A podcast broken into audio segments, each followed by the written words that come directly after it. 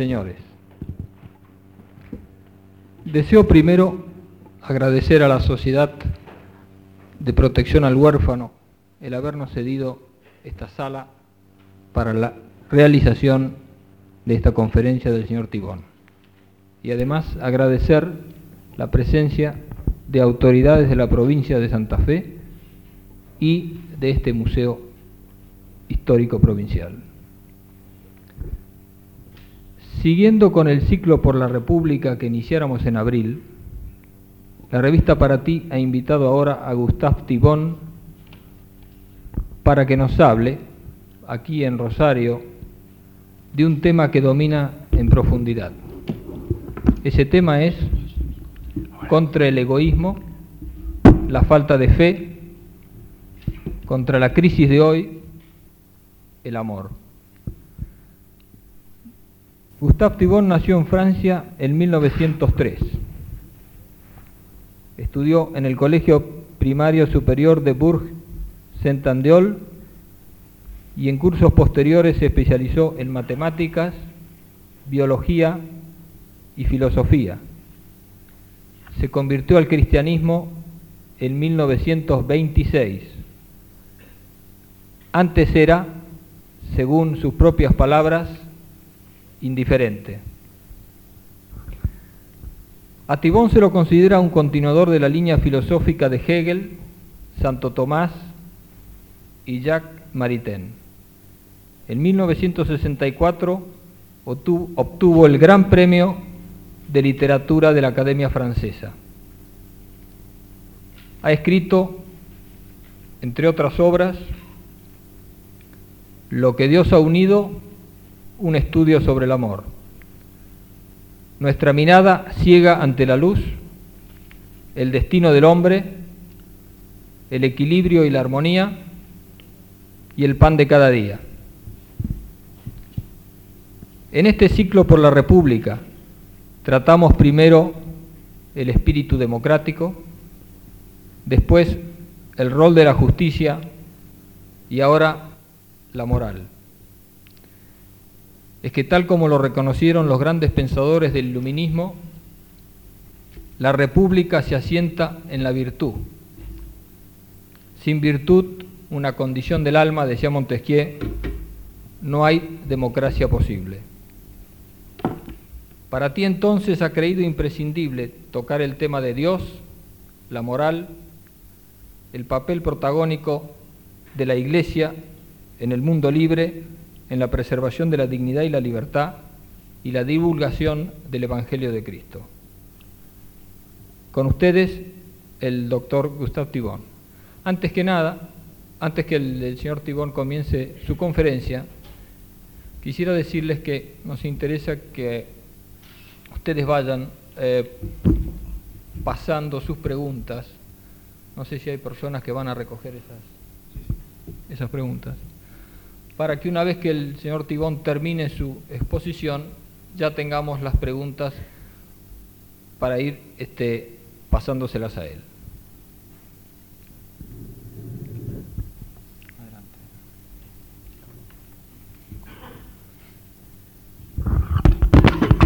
entre vosotros,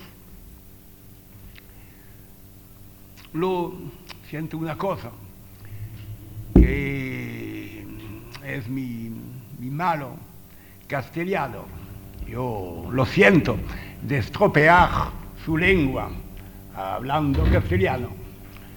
Sé el castellano, sé casi todas las palabras, pero como me falta la práctica, estoy buscando mis palabras como se buscarían pajaritos que se escaparían de la, de la jaula. ¿eh? Me resulta muy difícil improvisar en castellano. Voy a leer, eh, tengo una traductriz eminente y para las cuestiones hablaré en francés cuando no encontraré los, las palabras españolas y contestaré en francés y él ya traducirá. Perfecto. Y ahora vamos a esperar un poco, un poco de una toalla para secar un poco la... A. Y con este instrumento de ortopedia de la palabra, donde la gente podrá entender y comprender mi pobre castellano, lo repito. Y vamos entonces a hablar del amor y del amor, del amor humano, particularmente del amor del hombre y de la mujer. Y hablaré hoy de la crisis del amor, del amor moderno. Y cuando hablo de la crisis del amor, no quiere decir que toda la gente sufre de esta crisis. Soy un poco como un médico que habla de una enfermedad y no quiere decir por esto que todos eh, tienen la misma enfermedad, pero es una cosa muy... Eh, hay muchas eh, crisis del amor ahora y importa de hablar de ella. Muy bien. Y basta abrir los ojos para darse cuenta de que el amor del hombre y de la mujer, que es el origen de la vida y el fundamento de cualquier otro amor, atraviesa en este momento una crisis terrible. Se ve la esclerosis, la fragilidad de la pareja clásica. Nada es más quebradizo que una institución que se endurece, porque la verdadera vida es a la vez firme y flexible. Se constatan los progresos de una poligamia vergonzosa o cínica, la pérdida del sentimiento de hogar, los descensos de la natalidad y el aumento de los abortos, la mecanización de los restos y los sentimientos del amor, los progresos también de lo que se llama erotismo, pornografía, todo esto, todas estas cosas son síntomas de un mal que poco a poco se insinúa en todas las clases de la sociedad. Pues bien, esta crisis del amor no es específica del amor. Todos los elementos de nuestro destino sufren un trastorno análogo. La crisis hoy es universal. El mundo moderno se encuentra, por así decirlo, situado en el interior de una revolución permanente. Las costumbres, las instituciones, las doctrinas, los ideales han perdido toda estabilidad. Y no solamente se conmueven los fundamentos del orden antiguo, sino que también se ponen en discusión los rudimentos apenas concebidos de, una, de un orden nuevo, lo que se ve en todas partes del mundo. No asistimos a nacimientos que serían seguidos de evoluciones armoniosas, asistimos a una feria continua de aborto en el mundo. ¿Y por qué? Las relaciones esenciales del individuo humano con su ambiente natural han sido sensiblemente las mismas de la Francia de Napoleón, por ejemplo, y en la Grecia de Alejandro, descartando la imprenta, las posibilidades de comunicación y de intercambio apenas están desarrolladas. Después, todo se ha transformado según un ritmo vertiginosamente acelerado. Imaginemos un habitante actual de una gran ciudad. Vive en un gran edificio, trabaja en una empresa gigante, frecuenta a hombres de todas las razas y de todos los países. Recibo por el periódico, la radio, el cine, la televisión, noticias, imágenes de todos los rincones del universo la publicidad, la propaganda, acosan incesantemente su espíritu en las más, más opuestas direcciones. No dispone a menudo de un rincón solitario para relajar su cuerpo, ni de unos minutos silenciosos para recoger su, alma. Nada protege su intimidad de los asaltos del mundo exterior. ¿Y cómo podría responder profundo y totalmente a solicitaciones tan numerosas y tan contradictorias? ¿Cómo podría dar una gota de sangre verdadera a todos estos insectos devoradores que zumban a su alrededor y no teniendo ya tiempo para asimilar cualquier cosa vitalmente, se convierte en espejo y en eco. Parece a un estómago sobrecargado por excesivo alimento que elimina en vez de digerir. En él todo está de paso y nada se detiene. De ahí el carácter impersonal y la inconcebible inconstancia de sus opiniones y sentimientos. Y el amor, claro, no escapa lo que vengo de decir. El amor en el mundo moderno no sufre, no sufre por haber estado abandonado, quizá. Nunca había sido más vivido que en las épocas en que no era soñado ni expresado. El amor sufre por haber sido divinizado. Agoniza bajo el peso del ídolo que le ha dado una carne sin alma a menudo y un espíritu desencarnado. Su fantasma devora su realidad. El amor está tanto más enfermo cuanto que la civilización se ha hecho más afrodisíaca, según la expresión de Bergson. Ustedes saben que eh, uno de los slogans del realismo romántico, del malo romantismo, del cual, del cual los hombres modernos están impregnados hasta la médula y los que más lo vomitan no son los menos afectados, es la proclamación repetida hasta la saturación del espíritu, como las fórmulas publicitarias de los derechos absolutos y de la religión del amor. Se habla mucho del amor, mucho que, que nunca hoy. ¿De qué amor se trata? Así, el amor se convierte en su propia ley y en su propio fin, como Dios vive de sí mismo se justifica per sí mismo y encuentra su fin en sí mismo. La pareja constituye un mundo cerrado donde dos dioses iguales el uno al otro se adoran recíprocamente. A mayor opresión, mayor encuadramiento biológico, social o religioso. He aquí que ya empezamos a conocer los frutos de esta nueva religión.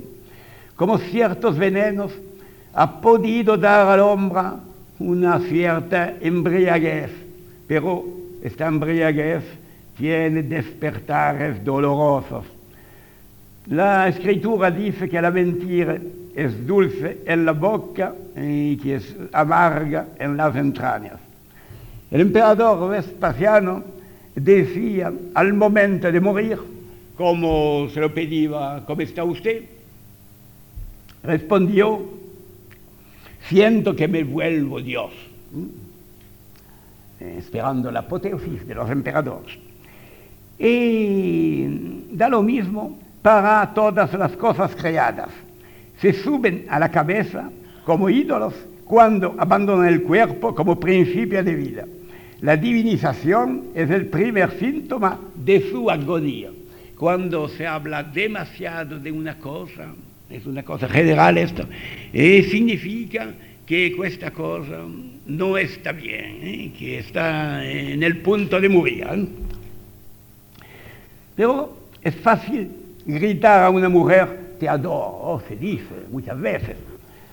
Pues basta para adorarla un cerebro un poco turbado por los vapores de una pasión y la palabra no compromete a nada. ¿eh? Mm. Es más difícil decirle te amo, ¿eh? te amo, sencillamente, pues el amor implica la apertura y la donación de sí mismo. Y justamente nada nos interesa tanto como analizar en sus diferentes aspectos este divorcio entre el amor moderno y las diversas realidades que constituyen su clima normal.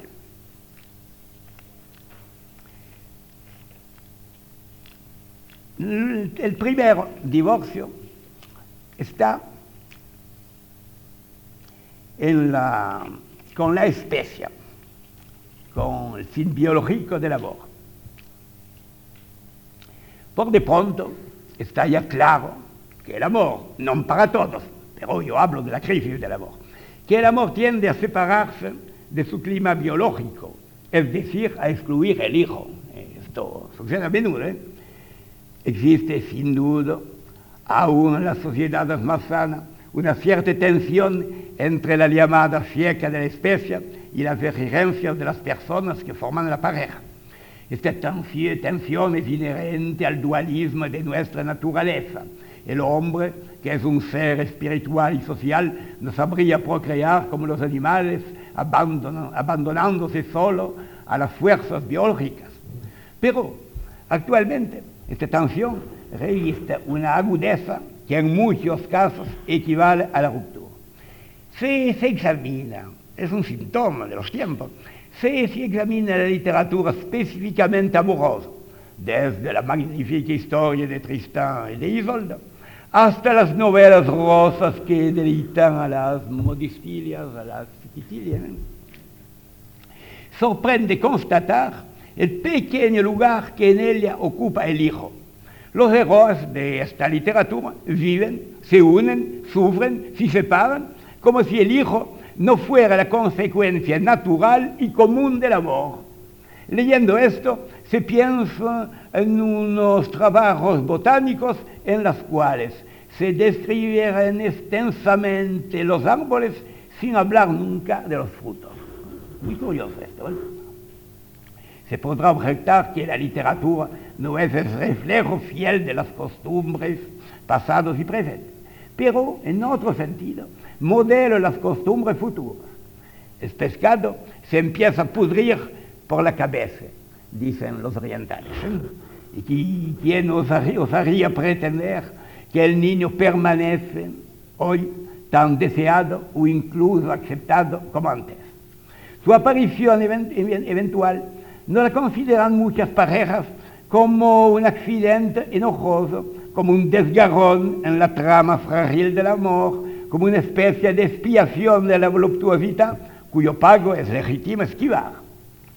Por otra parte, los progresos actuales del neomalthusianismo y del aborto no se explican muy bien por el, se explican muy bien por el repliegue idólatra de la pareja sobre sí mismo.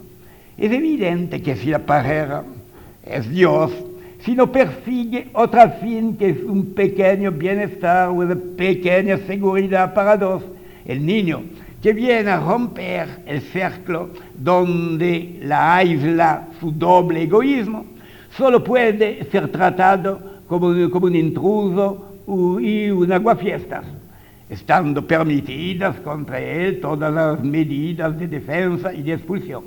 Este estado de cosas justifica la frase de un moralista que decía, el peor enemigo del niño aún es el amor. Esta clase de amor, eh, de quién, del cual he hablado. ¿eh?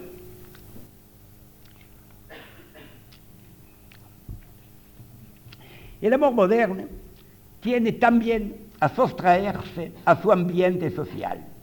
Se sabe el papel que jugaban inhumanamente a veces en las uniones de antes las consideraciones de casta, fortuna, categoría social, religión, etc. Un viejo, adagio de Lorena expresaba así la primera condición de un buen matrimonio en tu puerta y de tu clase en francés, a ta porte et de ta porte. Hoy todo ha cambiado. La mayoría de la gente se casa sin consultar otra cosa que su corazón. Y si, no es su, corazón, es su capricho. Y se, y, se generalizan las uniones entre personas de diferentes razas, tradiciones y ambientes sociales y culturales. Es este un progreso, seguramente, pero en un reducido número de casos. En mi región, donde las tradiciones sociales aún son relativamente vivas, me he tomado la, la molestia de seguir un cierto número de matrimonios llamados de razón o de tradición, lo que es mejor. Un cierto número de matrimonios llamados de amor. En el primer caso, los jóvenes se casaban sin, sin, esperar que el corazón habla, bajo la presión de un imperativo social oscura y la elección del, del, del cónyuge venía determinada ante todo por conveniencias de situación, fortuna, tradiciones políticas o religiosas, etc. Bastaba, y esta es la única concesión hecha a las inclinaciones personales, que el novio no, no disgustara abiertamente a la novia, o la novia al novio, ¿eh? en el segundo caso, la unión, provocada solo por la atracción mutua, se realizaba fuera de toda preocupación social y muy a menudo contra la voluntad de las familias. Pues bien, en verdad, debe constatar que, este, que estos matrimonios de amor, amor, de amor, han proporcionado la mayoría de los divorcios, trastornos familiares y hogares sin hijos. He constatado esto. Y la paradoja tan solo es aparente, porque es la, la misma idolatría del amor, la misma fe de una felicidad anárquica e inmediata que primero acerca a los esposos y después los separa. ¿eh? Claro que no se trata de resucitar esas pobres caricaturas de las viejas costumbres consumida y endurecida que fue el matrimonio de interés del siglo pasado, en el mundo burgués particularmente.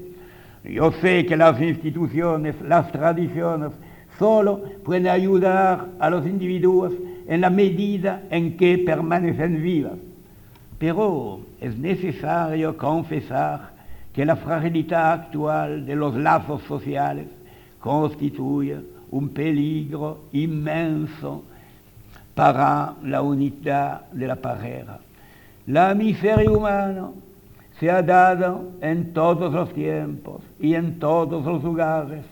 Las querellas, las tentaciones, los adulterios nunca han dejado de amenazar el equilibrio conyugal, pero hubo un tiempo en que la fuerza de las instituciones era tal que los peores conflictos individuales no llegaban a, dislocarlo. En los instantes peores, los esposos sacaban en las inmensas reservas de energías y de continuidad que les eran suministradas por el organismo social del que formaban parte, sacaban la paciencia de permanecer fieles a su vocación. No estaban solos en su amor, el alma colectiva que había presidido al nacimiento de su unión también impedía que se disolviera. Hoy los enamorados, privados de estas tutelas, no tienen otra garantía de fidelidad que el ardor y la duración de su pasión.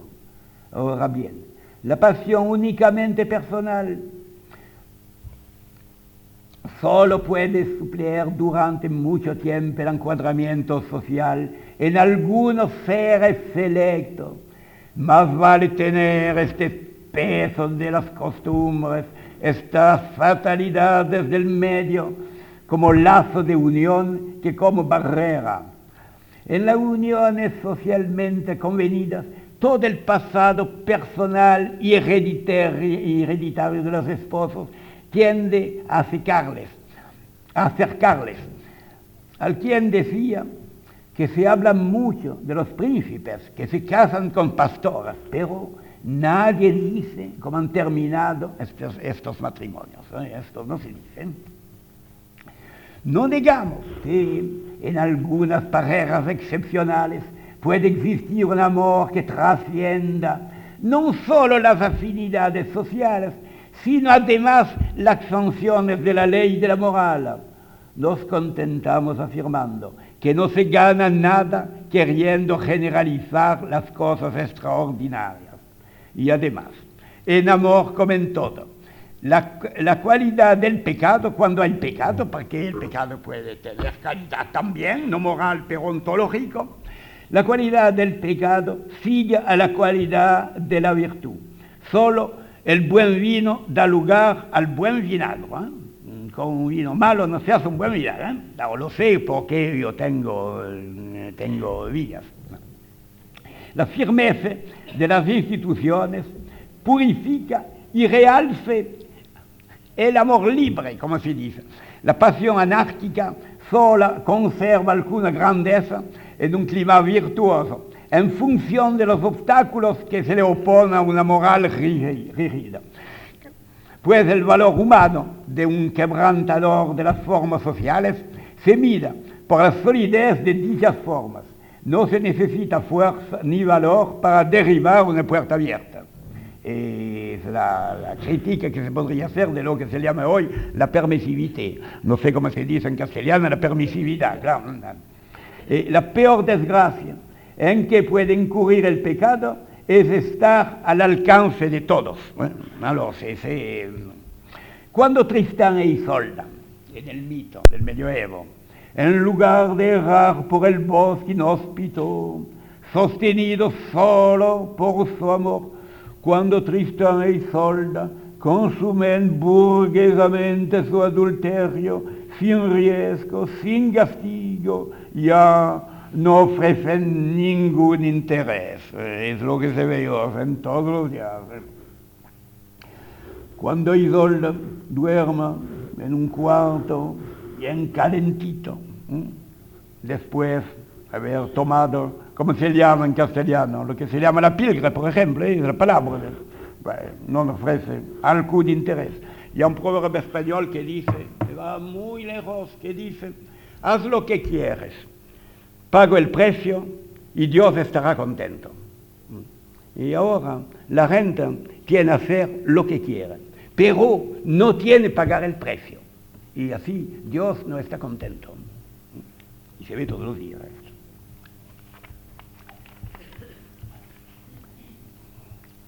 En fin, y quizá ahí está el mal supremo, el amor se separa cada día más del ambiente religioso en, el que se bañaba desde la aurora de la humanidad. La mayoría de las civilizaciones han hecho del matrimonio, con un sentido profundo de las exigencias del hombre total, una institución no solo social, sino también divino. El vínculo espiritual corría paralelo con el encuadramiento biológico y social. Así, el amor, apoyado por abajo en la vida y coronado por arriba en la religión, se insertaba armoniosamente en el conjunto de la vida. Era una pieza maestra en un edificio acabado que encontraba sus fundamentos en la institución y las costumbres y su bóveda en la consagración religiosa. Pero el hombre que rechaza la religión no deja de ser un animal esencialmente religioso. Entonces, transpone su fe de absoluto en, objetos relativos. La religión y correlativamente la degradación del amor surgen en la medida en que el amor y la religión se separan. Pues cualquier cosa creada que pretende elevarse por sus propios esfuerzos por encima de su nivel natural, vuelve a caer automáticamente por debajo de este nivel. Y Caro expira en el mar por haber querido rozar el cielo. Cuando sobre una cosa finita se abate un deseo infinito, no tarda en, reducir, en reducirse a la nada. El que de la libertad hace un ídolo se inclina ya hacia la esclavitud. Y el que adora el amor está maduro para la decepción y la inconstancia. El amor nunca está tan cerca de la profanación absoluta como cuando pretende ponerse en lugar de lo sagrado en vez, en vez de buscar humildemente la consagración. Está hecho, está hecho el amor para adherirse a la religión y no para hacer su propia religión. Y se produce así lo que llamaré el exclusivismo de la pareja. El amor, desarraigado y destronado de esta forma, se reduce al exclusivismo de una pareja separada del resto del universo. Esto se puede bautizar, como se, se hace hoy, eh, como amor libre. Pero, ¿libre de qué? ¿De qué lo oprimo? ¿O de qué le nutre? Sin duda, cuando las civilizaciones declinan, las, ley, las leyes sociales, morales o religiosas se transforman en cargas exteriores al hombre, sorprendidas por una especie de rigidez cadavérica. Pero no por ello han desaparecido los vínculos vitales. Entonces, no conviene destruirlos, sino renovarlos. La anarquía no es el remedio, sino la consecuencia y el último estadio del conformismo. Es la embolía que sigue el endurecimiento de la arteria. La explosión, la mutilación no son liberaciones. Y así pues, el amor de la pareja cerrada sobre sí misma procede de una mutilación. Dos ramas de un árbol pueden estar tan estrechamente enmarañadas como se quiere, si no están unidas al mismo tronco y alimentadas por la misma savia, extraídas de las mismas raíces, no tardan en secarse. Esta pareja aislada está condenada a las asfixias como los pulmones privados de aire y es, es incapaz de poseer nunca esta plenitud recíproca a la cual lo sacrifica todo. Los poetas pueden cantar el instante supremo en que el universo no es nada, pero la realidad universal es indivisible como un cuerpo vivo y el resto idólatra, por el cual los enamorados se separan del universo, separa también el uno del otro. Cada uno permanece cautivo de su yo solitario. No amo en el otro a un, objeto, a un objeto exterior que se, ha hecho realmente presente a su alma por una especie de transfusión misteriosa, sino a un instrumento adaptado a su deseo o la, la proyección idealizada de sí mismo. No es más que un subjetivismo apenas extendido, un egoísmo trapuesto, el ardor del abrazo y las humaredas de la imaginación hacen creer en la comprensión mutua, pero los corazones y los espíritus permanecen esencialmente separados. Son las ilusiones de la pasión esto. Baudelaire decía una cosa muy linda. Dice, el hombre en ciertos momentos del amor, el hombre dice, mi ángel, la mujer suspira, mamá, mamá, y esos dos tontos están persuadidos que piensan, que piensan de mismo, que piensan lo mismo. ¿eh? Ve a menudo. La pareja verdaderamente unida no es la pareja cerrada, sino la pareja abierta. Y de esta fragilidad del amor procede el aislamiento de la pareja. Basta la menor prueba física o moral para sumergir en su soledad esencial a los enamorados que solo están unidos por la carne o por el sueño. Solo nosotros, se dice. Esta máscara, esta máscara ligera, puesta sobre el solo yo, no tarda en, ras, en rascarse y en poner al desnudo el egoísmo esencial que disimula en la hora de mi deseo, que preferido al mundo. Este solo es el primer estado del proceso de separación que me llevará a preferirte a cualquier cosa en la hora de mi solitud. Pues un ser elegido por la pura arbitrariedad individual no podría suplir durante mucho tiempo el universo que ha usurpado es desmenuzamiento de la pareja, sigue a la, de, la adoración del amor, como la repugnancia sigue a la embriaguez. Es el mismo fenómeno de desintegración que continúa después de haber arrancado la piedra de la unidad del edificio y la deshace en polvo.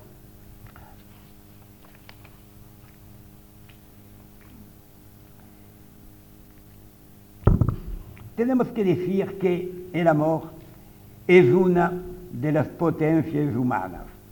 No hemos de adorarlo ni maldecirlo, sino volverlo a situar en su contexto general, hacerlo solidarios de los otros elementos de nuestro destino. Ciertamente, sería ridículo querer suprimir este carácter fatal e irreductible a cualquier regla fijada de antemano, cuya huella lleva todo amor verdadero. Creo que ni la comunidad de las costumbres y de los gustos y de los intereses, ni el sentido moral o aún religioso podrían reemplazar la elección misteriosa que una para siempre, que una que une para siempre a dos seres únicos. Pero conviene recordar que así como la atracción ciega y espontánea puede nacer en cualquier lugar y entre personas cuales quieran, procediendo solo del egoísmo que entraña el amor solo puede crecer y desarrollarse normalmente con la ayuda de, de otras facultades. Para no morir de asfixia necesita ser atizado desde fuera. El aire no cree la llama, pero la llama más ardiente se extingue en un vaso cerrado. es muy fácil decir a una mujer, en los grandes momentos del amor, decir te amaré, te amaré siempre, te amaré cuando estarás fea, cuando estarás vieja, eh, que, yo qué sé. Me se dice esto en un momento en lo cual la mujer es, eh, es mona, es joven, y cuando el tiempo pasará, ¿qué quedará? Es un otro problema.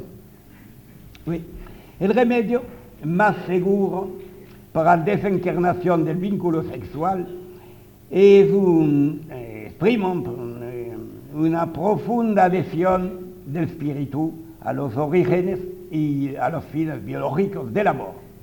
Eh, si la llamada de la especie no es oída y seguida por todo el hombre, degrada a la vez el alma y la carne. El Hijo, este fruto del amor este, este fruto del amor exterior a los dos ceros que lo han creado, este fruto que solo existe verdaderamente a partir de la hora en que se separa de la rama, rompe, naturalmente, el exclusivismo de la pareja, sustituye la adoración recíproca que, que encadena por un fin común que libera, es la verdadera libertad del amor. También es necesario para la salud y la continuidad del amor un modo de vida social a la vez estable y más aireado. Un hecho de experiencia corriente es que la vida de la pareja es más sana y más duradera en los ambientes en los que los hombres están protegidos contra la dispersión y el anonimato del siglo por un retículo, por un retículo orgánico de tradiciones familiares, locales, profesionales, etc. El hecho de estar arraigado y de pertenecer a una célula social viva en que los individuos, empujados por un mismo destino, guardan entre sí un contacto estrecho y permanente, contribuye eficazmente a estrechar y a prolongar los lazos del amor. No se trata de inmolar las personas, las instituciones, sino de poner las instituciones al servicio de las personas. La comunidad, la comunidad protege la comunión en cuanto al espíritu religioso, cuyo renacimiento, todavía frágil, pero universal, constituía uno de los raros signos felices de nuestra época apocalíptica, al elevar al amor hasta el cielo, también lo fortaleza en la tierra. Tan solo para él la palabra siempre, pronunciada con tanta imprudencia en la aurora de todo amor, deja de ser la traducción mentirosa del éxtasis de un instante. En definitivo, los esposos tienen tantas más oportunidades de realizar un gran amor recíproco cuando más unidos están en todos los dominios por una comunidad de vida, es decir, por un amor común. Es el amor común que es el fundamento del amor recíproco. Y en el lenguaje, no sé si se dice en castellano, pero en el lenguaje, en el lenguaje corriente, esto se, ve cuando se dice a un hombre que fue nuestro amigo, eh, ahora no hay nada de común entre nosotros. Quiere decir que hay, nada de recíproco. La comunidad que, que, funda la comunión. La vinculación a los mismos hijos, la adhesión al mismo grupo social, el servicio del mismo ideal. Todo esto constituye en planos diferentes este enlace común sin el cual la atracción recíproca solo es una ilusión efímera. ¿eh? Amar es menos contemplarse y saborearse el uno al otro que entregarse ambos a, las mismas realidades que comprenden y rebasan el valor ontológico de la pareja considerado en sí misma. Incluso pensamos que en el estado actual de las cosas, la plenitud del amor depende infinitamente más que antes de la elección recíproca y del fervor, y del fervor personal. Pero esta elección, este fervor, a pesar de que primero parecen tan profundos, solo pueden alcanzar la plena medida del amor a través de una purificación larga y severa. Hablar de las ilusiones del amor naciente es un lugar común. Y por lo tanto, no es todo mentira en esta llama efímera, efímera que promete la eternidad. Claudel dice magníficamente, la ilusión es el presentimiento de lo que es a través de lo que no es. Es una palabra muy profunda esto. Todo el problema consiste en despojar el amor de su ganga de ilusiones, librar el oasis del espejismo, lo que es de lo que no es. La tarea es dura, puesto que nada se adhiere más al hombre que su propia, que su propia nada. Cuando la pasión se despierta en nosotros, el ser que amamos permanece en gran parte imaginario. Es nuestro sueño proyectado más allá, el que nosotros estrechamos en él. Ahora bien, todos los sueños tienen en común conducir al despertar. Y a un despertar tanto más amargo cuanto más hermoso eran aquellos, aquellos sueños. Al quien decía, se ama a una muchacha, se casa con una mujer y no es la misma persona. Un poco, hay una verdad aquí. Las quimeras se, se desploman al contacto de la vida cotidiana y el ser adorado como único se convierte poco a poco en un hombre, una mujer como los otros. Entonces, para salvar al amor es necesario pasar de lo falso a lo verdadero. Es necesario traspasar el lado realista de lo real y volver a encontrar al alma solitaria e inmutable del ser amado bajo el sedimento de los días y los disfraces de la vida social. Y creo que respecto a esto, el matrimonio indivisible posee un valor único. En todos los tiempos los hedonistas han gemido alegrando su dureza, su barbarie, lo sé, pero todo esto es el precio de su virtud purificadora. En los amores transitorios son posibles todas las ilusiones, pero el matrimonio, por su contacto íntimo y cotidiano, siempre llega a usar las, las, quimeras, quimeras más tenaces. Ningún disfraz resiste al idilio de agua de la costumbre. En el matrimonio el ideal ya no puede ser falseado. Es necesario que se encarne o que desaparezca. Así pues, el matrimonio, por su exigencia de compromiso total y perenne, constituye la prueba del amor y como toda prueba implica esfuerzo y implica dolor, el contrario del hedonismo. ¿eh? Pero para dos seres que verdaderamente aspiran a la unidad, lo esencial no es de gozar, es de compartir. Por consiguiente, los sufrimientos comunes son vínculos más profundos aún que las alegrías.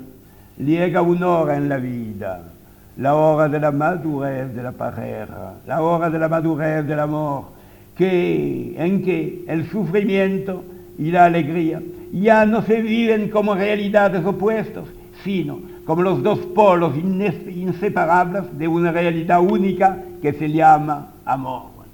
Pero esta fusión, esta unidad, solo pueden realizarse en un plano superior al plano de la pasión, en el plano de las almas, de las personas, porque me parece necesario de escoger, cuando se escoge una mujer o cuando una mujer escoge a un hombre, eh, no basta eh, estar enamorada, basta ver en este ser otros valores, eh, otros valores, valores de, de, espíritu, valores de intimidad, porque la pasión, en el mundo de la pasión, todo puedo llegar.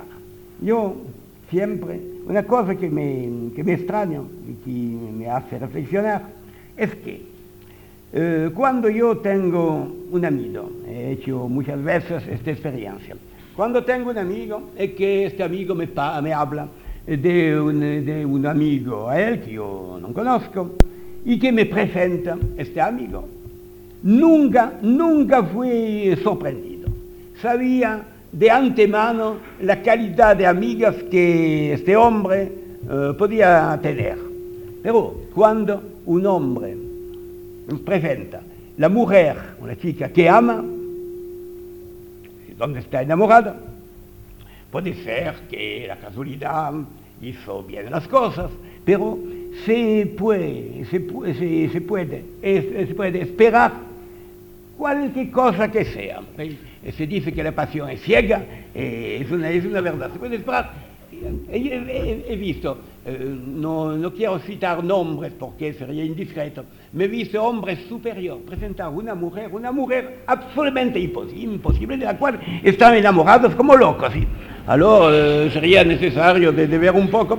Y una, no es una receta, pero es un consejo que daría con gusto a los jóvenes y es que cuando se hayan enamorados de una persona, de una chica, una chico, de un chico, por ejemplo, la atracción se ve, se constata en todo momento, pero hay más que la atracción. Eh, tiene que considerar una cosa, eh, por ejemplo, eh, pienso en este momento, ah, es penible de, hablar castellano, sería mejor en francés, eh, ver eh, el consejo de Nietzsche. Nietzsche dice que cuando un hombre se casa, debería ponerse esta cuestión. ¿Podrás tú tener conversaciones con esta mujer? Todos los días de, tu vida. Ah, es una cosa. Porque hay muchas mujeres que tienen mucha atracción, que son hermosas, que es muy fácil de caer enamorado de ellas. Y que cuando se le oye hablar un momento, mmm, esto es, otra cosa. Porque se habla, y diré que la, la calidad de un, de un matrimonio bien, puede mesurer, medirse a la calidad de las conversaciones entre dos eh, conjuntos eh, 10 años, 20 años después del matrimonio. Cuando se puede continuar a hablar de cosas serias, de cosas profundas, aquí hay éxito del matrimonio. Si no, es poca cosa. Y hoy, hoy, con la permisividad, con la permisividad que hay hoy, se hacen cosas imposibles. Yo conozco un amigo abogado que me decía, era una mujer una joven, vino a encontrarla para un divorcio. Y él le, le pidió, le preguntó, ¿qué, qué, qué pasa? ¿Por qué usted tiene, quiere el divorcio? ¿Y por qué es un hombre imposible y tonto y todo el resto? Alors, eh, entonces, le dijo, ¿por, ¿por qué? ¿Por qué usted se casó? Y la mujer contestó, porque era en la playa, era tan hermosa, todo, todo ¿cómo se dice? Bronce, todo bronzado, ¿cómo? Todo, todo, bronzado. ¿Qué más? Esto no, malo, no, no, basta, no basta para un matrimonio. Esto es muy importante. Fue que, fue que um, haya eh, atracciones no solo eh, recíprocas, pero lo he dicho, comunes, esenciales. Esto. Y, ¿Cómo? Ah, muy bien. Dice que es preciso que el amor pase de la carne al alma, del yo al espíritu, y lo que solo era un deseo se, se convierta en una ofrenda. Para amar totalmente al otro como a sí mismo, es necesario salir de sí, de sí mismo. Si esta purificación a, a sí mismo, si esta purificación, eh, sin esta purificación, el amor no escapa en el presente a la ilusión, ni en el porvenir a la muerte. Y el espectáculo de los, de los innumerables fracasos de amores y juramentos eternos comprueba amargamente este lienzo. El poeta, un poeta francés desengañado, suspiraba en presencia de una pareja de enamorados felices. Ellos eran el presente y yo el pasado. Yo sabía la palabra final de la quimera. Y nosotros también sabemos demasiado bien que la decepción y la nada, y la nada son quienes pronuncian esta palabra final de la quimera entregada a sí misma. Solamente el amor verdadero, el amor que transporta al hombre más allá de sí mismo y domina el instinto avaro de una felicidad vulgar e inmediata, comulga lo, lo suficiente en la eternidad para desafiar la usura de las horas. La pasión sola es una promesa, únicamente el amor sabe mantenerla. Sin embargo, es necesario prevenir ahora cualquier ilusión. El amor del hombre y de la mujer es de todas las cosas humanas aquella cuya evolución armoniosa requiere las condiciones más difíciles. En efecto, la vida de la pareja constituye el punto de convergencia de las, de las exigencias más diversas y a veces más opuestas de la naturaleza humana. La llamada de la especie biológica, la necesidad de plenitud personal de los dos seres que componen la pareja, leyes y prejuicios de la sociedad, ideal moral y religioso. Es necesario persuadirse que en este dominio el existo más hermosa todavía es como una cota relativamente mal recortada entre necesidades tan divergentes.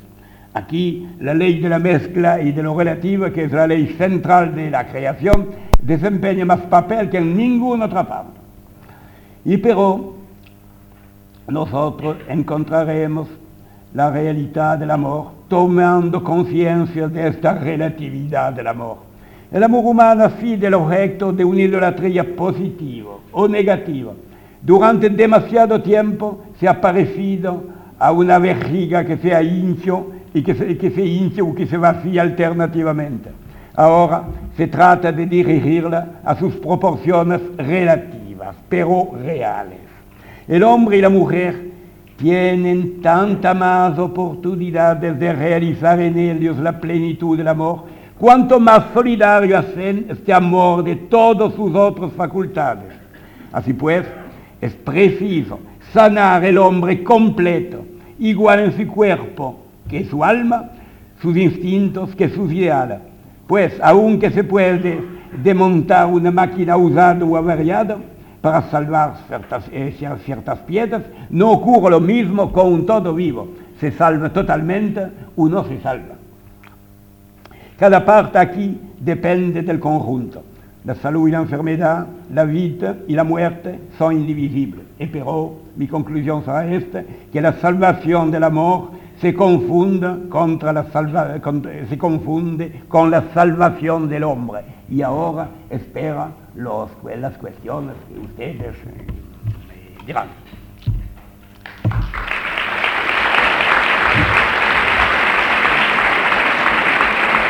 La, pregunta que yo le haría al, al señor Tibón es la siguiente.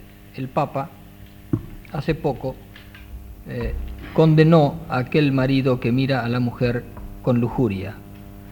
Eh, realmente en el matrimonio existe eh, el, de, la, de la pasión en el sentido que el Papa quiso decir cuando se mira a la mujer? Si. Eh bien, le pape a dit que celui qui regarde sa femme d'une certaine manière, il est, il est dit dans l'évangile que celui qui regarde une femme avec désir a déjà commis l'adultère dans son cœur. Papa ha dicho, y está dicho en el Evangelio, que aquel que mira a una mujer con deseo ya ha cometido el adulterio en su corazón. Et le pape a étendu cette parole même au mariage en disant que l'homme qui regarde une femme dans certains regards commet également l'adultère dans son cœur. Il a parlé de la propre femme. Y el Papa ha extendido esto al matrimonio, habló de la propia mujer y dijo que el que mira a su mujer de una cierta manera también comete el adulterio en su corazón. Évidemment, parce que dans ce cas-là, le pape ne condamne pas le fait de désirer une femme, c'est parfaitement naturel. Car comme nous le disions hier, eh bien, si les hommes ne désiraient pas leur femme, l'espèce humaine serait vite éteinte. El Papa no condena el hecho de desear a una mujer, esto es perfectamente natural, porque como decíamos ayer, si no se deseara una mujer, la especie humana se extinguiría. Voilà. Ce que le pape a simplement voulu condamner, c'est une certaine mauvaise, c'est une certaine mauvaise qualité du regard.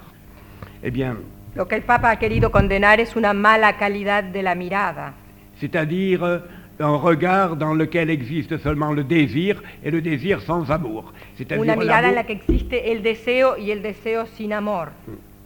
Mais le désir est parfaitement, doit être euh, parfaitement intégré dans l'amour, et dans ce cas-là, il est une excellente chose. Il est parfaitement normal de désirer sa femme, mais on doit la désirer justement de toute son âme et pas, humi- et pas euh, uniquement de tout sa chair. Voilà. Pero el deseo debe estar integrado al amor, se debe desear a la mujer no solamente con la carne, sino también con toda su alma.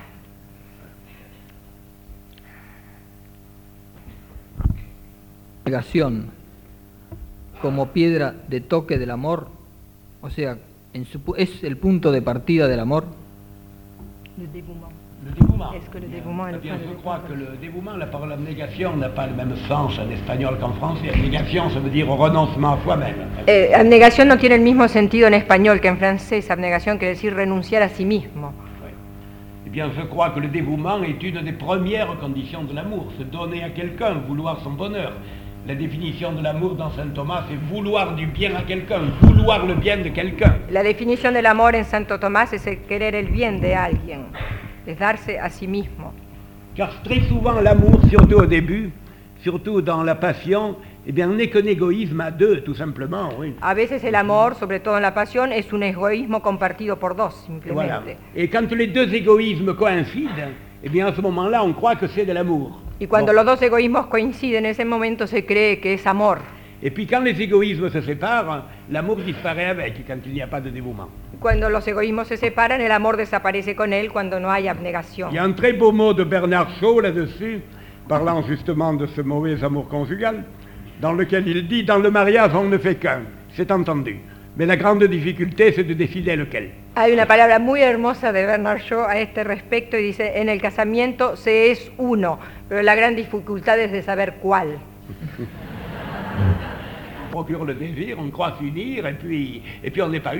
A veces se cree justamente en el matrimonio y en muchos matrimonios que fracasan que se está unido y en realidad no se está unido. Porque no existe esta abnegación de la que hemos hablado. Euh, il est nécessaire de faire attention à justement, au caractère profond de l'être aimé, savoir par quoi on est uni, avoir vraiment quelque chose de commun au fond de l'être. Hay que conocer bien el carácter del ser amado, saber si se tiene algo común en el fondo del ser con esa persona, Parce que, comme saber dit, qué es lo que une. comme dit Saint-Exupéry, aimer, ce n'est pas se regarder l'un l'autre, c'est regarder l'un et l'autre dans la même direction. Porque como dijo Saint-Exupéry, amarse no es mirarse el uno al otro, sino mirar ambos en la misma dirección.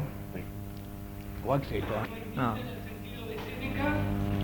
Comment Est-ce que vous comprenez le renoncer à soi-même dans le sens de Sénèque No, no, no, pero- no, ya dijimos que, que no. Existir en el ser humano concebido en probeta. El hijo de probeta une o separa el matrimonio. Né de l'uni ou sépare. Alors là, je vous répondrai que moi, pour les prouvettes, eh bien, euh, ça me, ça me fait rire, quoi. Alors, euh, vraiment. La probeta me reír.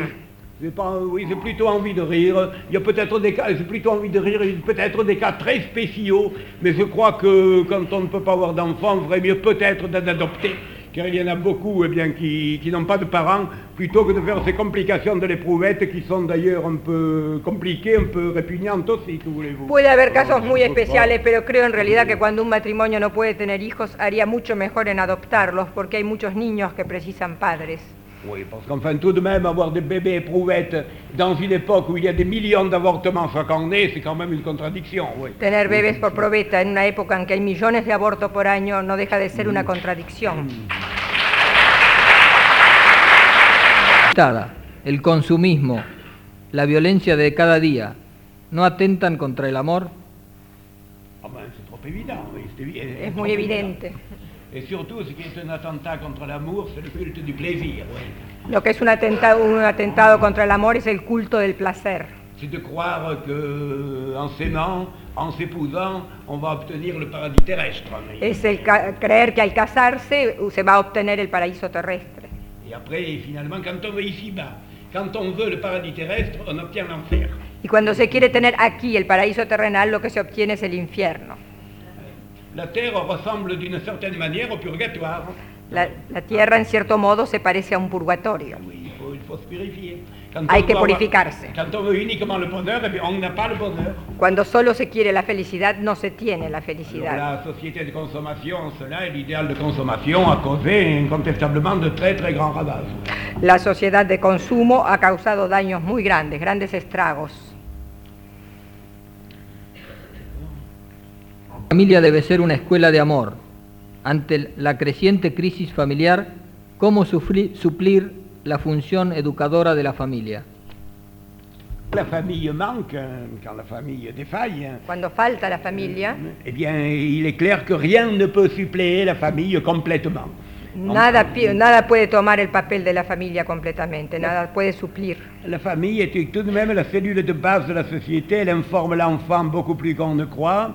La familia es la célula de base de la sociedad y forma al niño mucho más de lo que se piensa. Elle a, elle a des défauts, c'est entendu, selon les parents, tout a des défauts ici-bas, mais elle a ceci de particulier que malgré tous ses défauts, elle est irremplaçable. Voilà, c'est Tiene tout. defectos, todo aquí abajo tiene defectos, pero tiene esto en particular, es que es irreemplazable. Et avec la mentalité souvent révolutionnaire d'aujourd'hui, eh bien, on voit les défauts de certaines choses, mais je pose immédiatement la question, si vous les supprimez, par quoi les remplacerez-vous? Voilà, tout Y est là. con la so- mentalidad revolucionaria de hoy en día se ven los defectos de las cosas, pero yo siempre pregunto esto, ¿por qué lo van a reemplazar ustedes? Je crois que c'est très important. On ne détruit bien que ce qu'on remplace, disait Napoléon III. Napoleón III decía, solo se destruye bien aquello que se puede reemplazar. Mais tenez par exemple certaines choses. Regardez le mal qu'on dit dans le monde moderne de la police. Bon. Miren el mal que se dice en el mundo moderno de la Bon, policía. ben, la police, elle a, cercom- elle a certainement des inconvénients, c'est très certain. Et je La ne crois pas. por cierto, et- tiene et je ne inconvenientes. crois pas qu'un saint, eh bien, se ferait policier. Bon. No creo que un santo se haría Bon, policía. certainement. Seulement, il faut se poser une question, non pas si la police est plus ou moins bien faite, non pas si les policiers sont plus ou moins vertueux, mais ce qui arriverait dans un pays où il n'y aurait plus de police. Voilà. La pregunta que habría que formularse, eh, que cabería formularse es no si un policía es virtuoso o no es virtuoso, si tiene más o menos defectos, pero qué ocurriría en un país donde no hubiera policía? Ça, je peux vous citer un exemple que j'ai vécu moi-même à Montréal. Il y a eu une grève éclair de la police dans la ville de Montréal. En la ciudad de Montreal, tengo un ejemplo, hubo una huelga, una huelga rápida de la policía. Eh bien, au bout de deux heures, la ville de Montréal était au pillage. Después, Oui. Dos les- horas después la ciudad estaba entregada a la delincuencia. Bon, et si M. Trudeau n'avait pas envoyé des troupes aéroportées d'Ottawa, je ne sais pas comment ça aurait fini. Bon, Y si el señor Trudeau no hubiera mandado por avión tropas desde Ottawa, no se sabe cómo hubiera terminado eso. et alors ce jour-là, tout le monde a compris l'utilité de la police.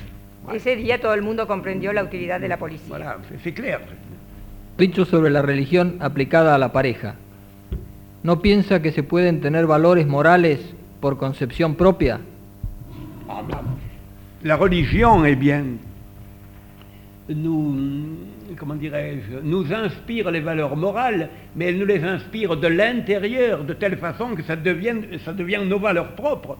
La religión nos inspira los valores morales, pero nos los inspira desde el interior, de manera tal que se convierten en valores propios. La vie, la vie religieuse, la vraie vie re- religieuse se vit du dedans. Elle n'est pas seulement dans l'obéissance à des formules, à des rites, à des lois et à des morales. La vida interior, eh, la vida religiosa se vive desde lo interno y no es solo una obediencia a ritos, a morales. eh. Sinon, alors, leyes. sinon, c'est la religion qui dégénère en formalisme social, en conformisme, et ce qui l'a fait détester souvent de la jeunesse et qui amène les phénomènes d'anarchie et de permissivité dont nous parlons. justement. sino degenera en conformismo, en conformismo y es lo que re- revela la juventud y que lleva a los fenómenos de anarquía de los cuales hemos hablado. Gente se divorcia o se separa cada vez más. Eh bien, uniquement, je crois, je pourrais vous citer un cas en France, c'est tout de même effrayant. Il y a à Paris euh, un divorce sur trois mariages. Eh, eh, En Francia es algo que asusta, hay un divorcio cada tres casamientos. En, Pa- en Paris, solo, En Paris. En Paris, non, en province.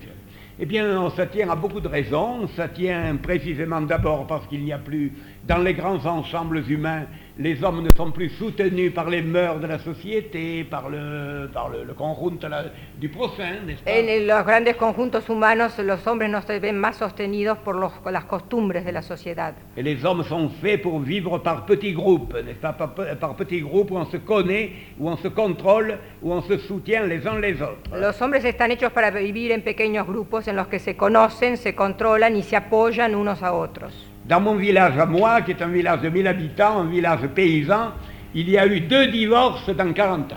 En mi pueblo, que es un pueblo de mil habitantes, hubo solamente dos divorcios en 40 años. Voilà, alors, et à Paris, il y a un divorce sur trois mariages. Alors, Y en la París, différence. en cambio, hay un divorcio cada tres casamientos. Les gens ne sont pas plus méchants à Paris, mais ils sont dans l'anonymat complètement. No son más malos en París que en otra parte, pero viven en el anonimato completo. Et la, et la seconde raison pourquoi les gens divorcent si facilement, je pourrais dire, c'est pour la même raison qu'ils se marient si facilement. Voilà. Y la misma razón por la cual la gente se divorcia fácilmente, podría decirlo, es aquella por la cual se casa tan fácilmente. Aux États-Unis, on a constaté, vu une statistique, que les jeunes gens qui se mariaient autour de 18 ans, eh bien, il résultait 8 divorces sur 10 mariages. En Estados Unidos se comprobó que los jóvenes que se casan alrededor de los 18 años, hay 8 divorcios de cada 10 casamientos. Parce que c'est justement la même obéissance à la passion, au, au désir, eh bien, qu'on fait, qu'on se marie immédiatement sans réfléchir parce qu'on ne veut pas attendre, et c'est également la même incapacité d'attendre, eh bien, qui fait qu'on ne se dévoue plus à son conjoint quand on est plus amoureux? Es la, esta obediencia, esta impaciencia de aceptar el deseo que hace que uno se case y de esta misma impaciencia hace que no se acepta más al cónyuge cuando ya no es lo que se deseaba. Et évidemment, si on ne fait pas attention, que voulez-vous, je ne sais pas, je ne veux pas parler aux hommes de, euh, des hommes de mon âge, il y en a point ici, c'est sûrement moi le plus vieux. Bon. Soy seguramente yo el más viejo aquí, ¿no? Et des hommes d'une Pero- certaine maturité, quel est l'homme qui voudrait avoir épousé la première femme qui a fait battre son cœur? Pero ¿cuál es el hombre de una cierta madurez que quisiera haberse que- querido casar con la primer mujer que le hizo latir el corazón? Dans tous les cas, pas moi. En todo caso, yo no.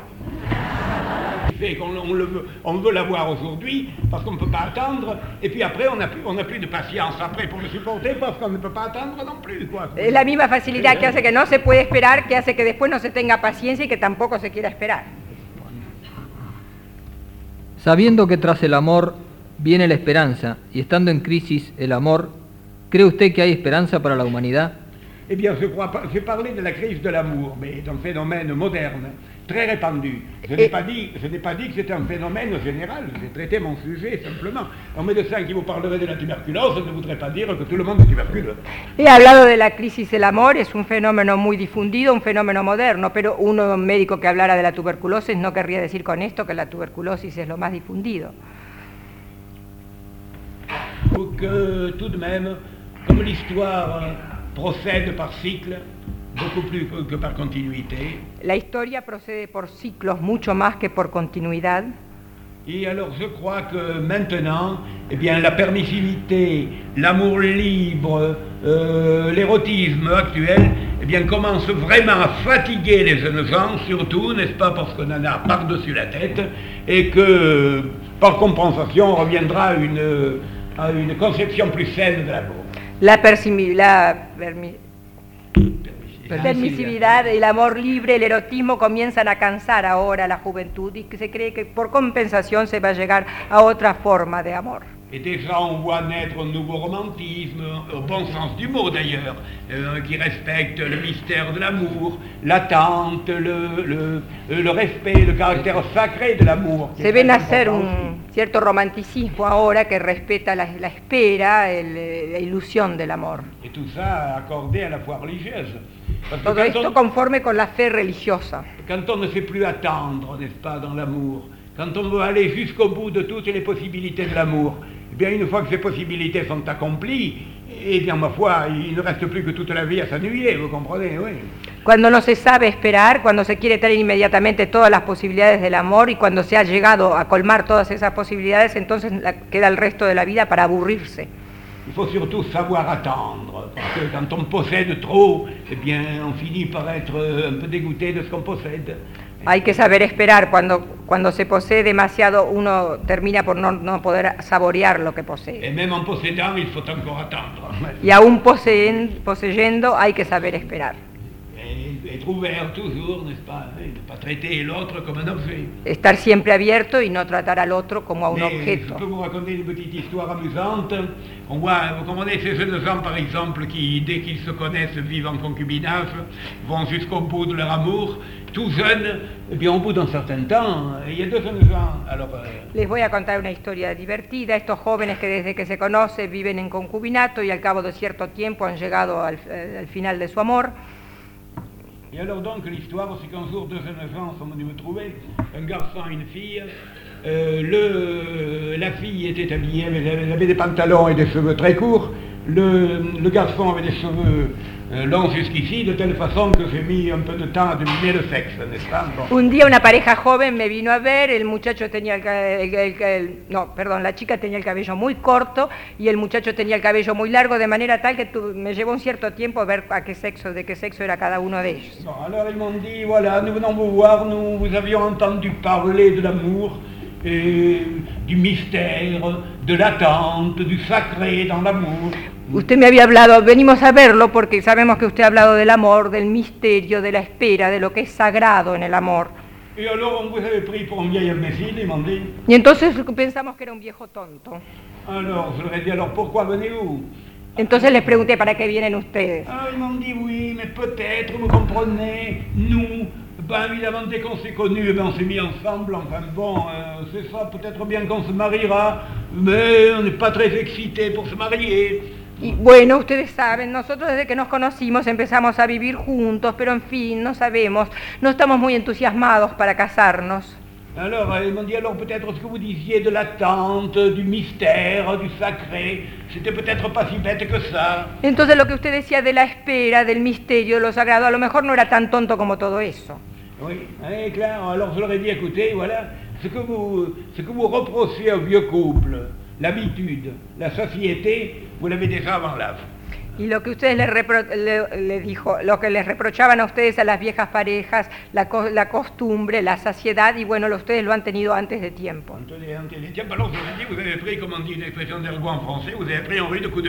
Y sí, han envejecido, digamos, antes de tiempo. C'est quand on attend qu'on a le mieux les choses. Je ne dis pas qu'il ne faut jamais les avoir, mais il faut toujours avoir une qualité d'attente, oui. Ahí es cuando se espera que se tiene mejor las cosas, hay que tener un- siempre una cierta calidad de espera. Pour raconter une histoire très matérialiste, notre homme politique Clémenceau était médecin.